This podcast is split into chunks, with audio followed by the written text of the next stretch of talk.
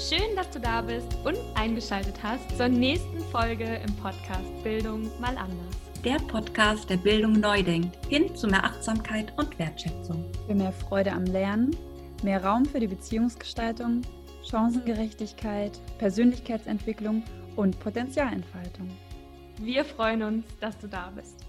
Herzlich willkommen zu einer neuen Folge im Podcast im Lerncoaching to Go Format. Ich bin Nina Schopenhauer und ich freue mich, dass ich heute ein bisschen was zum Thema Lernen mit dir teilen darf. Und zwar geht es um Lernstrategien und um effektives und bewusstes Lernen. Und ich weiß ja nicht, wie es dir geht oder deinen Schülerinnen und Schülern.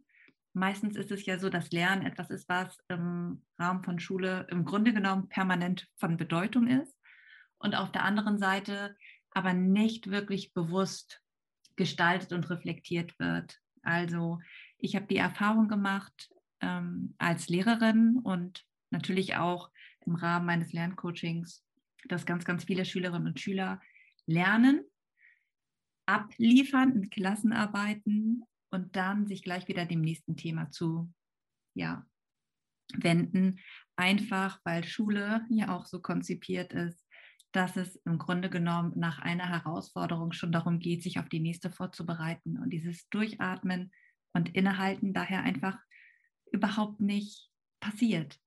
Und dabei ist genau das so unendlich wertvoll und wichtig. Und deshalb möchte ich zum einen, ja, heute mit dir darüber sprechen, wie kannst du als Lehrer oder Lehrerin oder als Mama und Papa oder eben auch als Schüler oder Schülerin ganz bewusst mal einfach hinschauen und gucken, okay, wie, wie habe ich mich auf meine Klassenarbeit eigentlich vorbereitet und war das jetzt so, wie ich es gemacht habe, im Grunde genommen gut oder nicht gut? Und was könnte ich gegebenenfalls vielleicht auch nochmal verändern?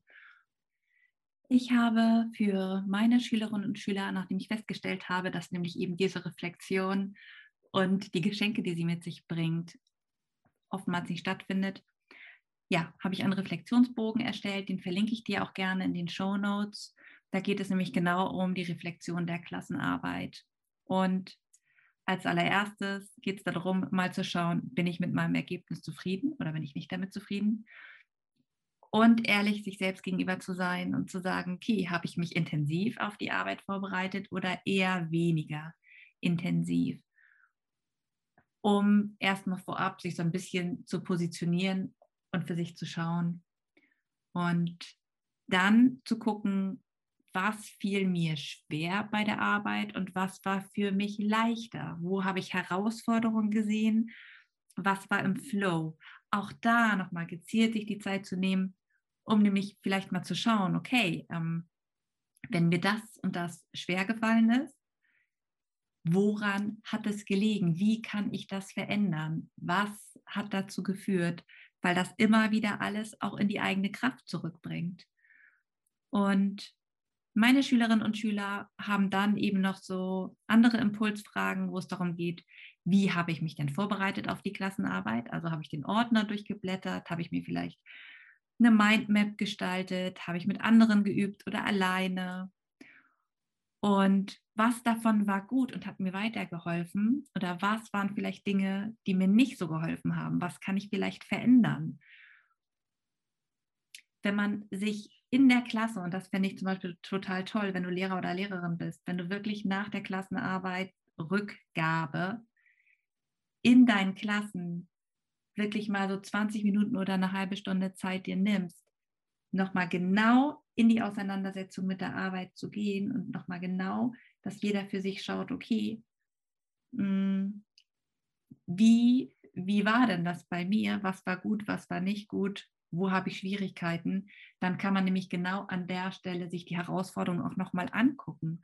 Und häufig ist es einfach so, dass Schülerinnen und Schüler keine guten Lernstrategien haben, weil sie sie nicht kennen. Und das sind alles Dinge, ja, die du ab heute vielleicht anders machen kannst mit deinen Schülerinnen und Schülern. Und deshalb möchte ich jetzt gerne mit dir vier verschiedene Lernstrategien oder vier verschiedene hm, Schwerpunkte teilen, wenn es um Lernstrategien geht. Und auch diese werde ich in den Shownotes verlinken, sodass du sie mit deinen Schülerinnen und Schülern einfach teilen kannst. Oftmals ist es so, dass wenn ich in meinen Klassen gefragt habe, wie die Vorbereitung auf die Klassenarbeit war, dann ist es häufig ein Durchblättern gewesen des Ordners, immer mal wieder etwas sich anzuschauen. Und da geht es im Grunde genommen schon los, dass wir eine sehr, sehr, sehr niedrige Verarbeitungstiefe haben.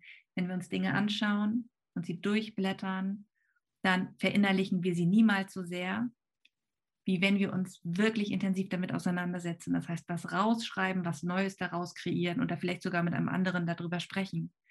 Das hat eine ganz, ganz andere Verarbeitungstiefe und entsprechend auch ja eine viel größere Behaltensleistung. Du kannst dir merken, und das kannst du deinen Schülerinnen und Schülern auch sagen, natürlich, je intensiver sie sich mit etwas beschäftigen, desto besser werden sie es behalten. Hm. Ich habe meinen Schülern immer gerne dieses Beispiel aus dem Fitnessstudio genannt und gesagt, es ist das eine, wenn du im Fitnessstudio bist und dich da hinsetzt. Es ist was ganz anderes, wenn du die Gewichte, die neben dir vielleicht liegen oder die an diesem Gerät befestigt sind, tatsächlich greifst und damit arbeitest. Und alle haben immer darüber geschmunzelt und gesagt, ja, stimmt schon irgendwie. Und auch das ist etwas, was vielleicht im Grunde genommen normal oder selbstverständlich ist und auf der Hand liegt. Andererseits aber etwas, was bewusst häufig nicht ausgesprochen wird. Ja, auch da habe ich eine Übersicht für dich, die ich in den Show Notes verlinken werde welche Lernstrategie Schüler und Schülerinnen für sich dann am Ende nutzen, ist total unterschiedlich und auch jeder hat eine andere. Für mich kategorisiere ich Lernstrategien immer in vier unterschiedliche Bereiche. Das eine, und damit fange ich jetzt mal an, ist der Bereich des Warming-ups für den Start, wenn ich mich erstmals mit dem Lernen beschäftigen möchte eines Themas. Das zweite sind Lernstrategien zum Schwerpunkte bilden und zur thematischen Abgrenzung. Das dritte ist das Strukturieren. Da geht es darum, Zusammenhänge zu schaffen. Und am Ende geht es ums Vertiefen und Intensivieren, sodass du Lernstoff wirklich effektiv durcharbeiten kannst als Lernender. Und für den Warm-up, für den Start, wenn du dich in ein neues Lerngebiet oder Klassenarbeitsgebiet einarbeitest, kannst du super gut mit Fragen arbeiten. Das heißt, du nimmst einen Zettel und fragst dich, okay, was weiß ich denn schon zum Thema? Und welche Fragen habe ich? Und nicht nur im Kopf, sondern wirklich, wirklich aufschreiben und den Zettel liegen lassen. Und dann weißt du als Schüler oder Schülerin, wo du stehst. Dann wissen, dann wissen die Schüler, die für deine Klassenarbeit vielleicht lernen, ganz genau, okay, ähm, da stehe ich und die und die Fragen habe ich. Und wenn man weiß, wo man steht, dann kann man von da aus auch super gut losgehen. Das nächste ist das, ja, Schwerpunkte bilden, die, die Abgrenzung, zu gucken, okay, was ist denn wichtig und was ist unwichtig. Und da gibt es auch ganz schöne Tools, die ich gerne nutze. Und da muss man natürlich immer gucken, okay, was passt zu einem selbst. Eine Möglichkeit ist es, wichtige Inhalte zu markieren.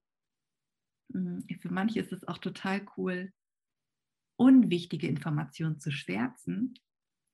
Ich bin ein totaler Fan davon, Überschriften zu finden für verschiedene Bereiche und Zusammenfassungen zu bilden. Dann merkt man nämlich schon, was gehört so ein bisschen zusammen und was kann außen vor bleiben. Der dritte Schwerpunkt an Lernstrategien ist das Zusammenhänge schaffen und strukturieren. Und da kann man eben sehr, sehr gut Lernstoff visualisieren und für sich Strukturen finden. Das ist das, was ganz, ganz häufig fehlt. In meinen Lerncoachings habe ich immer wieder Schülerinnen und Schüler sitzen, die viel gelernt haben, aber die das Gelernte nicht in Zusammenhängen abspeichern konnten, die es nicht miteinander verbinden konnten, Das war dann alles isoliertes Wissen.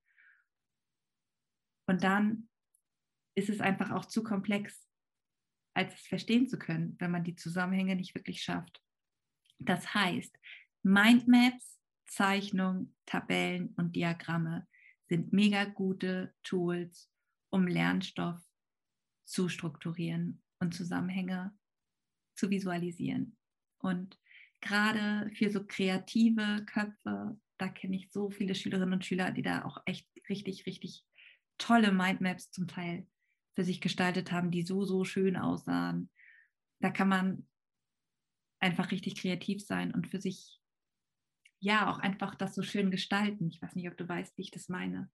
Da ist für jeden irgendwie sowas dabei. Und natürlich muss man sowieso immer für sich schauen, welche Lernstrategie einen anspricht, mit welcher man am Ende gut lernen kann. Und gleichzeitig, ja, kann man es sich einfach so nett machen oder so schön machen beim Lernen und Materialien gestalten, die total ansprechend sind.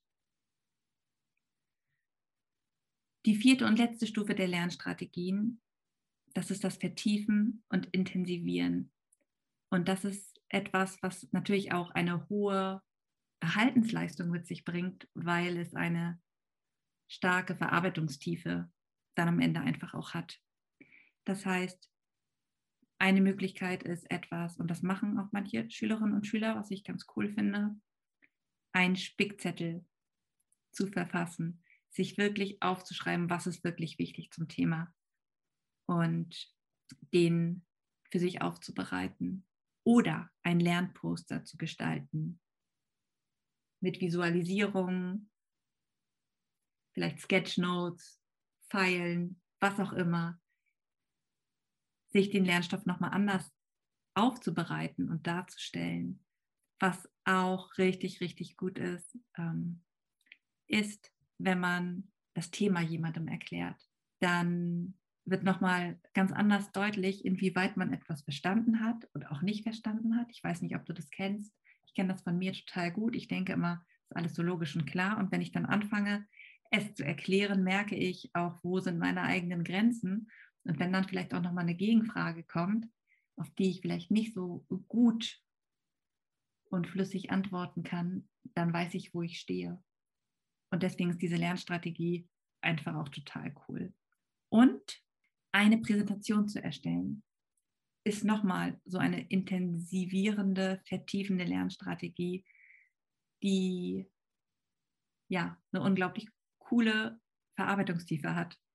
Und das ist auch was, was ich sehr, sehr gerne mache als Vorbereitung auf Klassenarbeiten, eine halbe Stunde eine Präsentation zu erstellen, weil ja, das nochmal was ist, was Spaß macht, wo man eine Struktur reinbringt. Und wenn man die Präsentation dann einander auch am Ende irgendwie noch präsentiert, dann kommt man wirklich nochmal in eine ganz andere, intensive Verarbeitungstiefe. Jetzt habe ich dir diese vier Lernstrategien einmal nochmal so vorgestellt. Ich packe sie auf jeden Fall in die Show Notes, genauso wie die Klassenarbeitsreflexion und äh, die Übersicht mit der Verarbeitungstiefe und der Behaltensleistung. Und wenn du für deine nächste Klassenarbeit oder bei der nächsten Klassenarbeit für deine Schülerinnen und Schüler vielleicht einfach diese Lernstrategien reinreichst im Vorfeld, die Klasse für sich schaut, okay, was will ich ausprobieren, wie will ich mich auf diese Klassenarbeit vorbereiten? Und du am Ende dann die Klassenarbeitsreflexion machst und jeder nochmal für sich individuell schaut, okay, hm, so bin ich rangegangen, was davon war denn jetzt gut für mich und was war vielleicht Mist?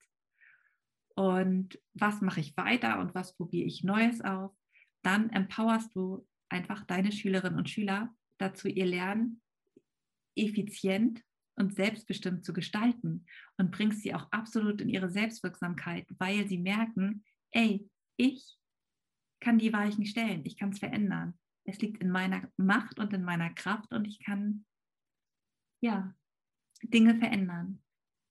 Ich freue mich total, wenn ja da für dich jetzt einfach ein bisschen Inspiration dabei gewesen ist und freue mich, wenn deine Schülerinnen und Schüler für die nächste Klassenarbeit ein bisschen bewusster und reflektierter ans Lernen herangehen.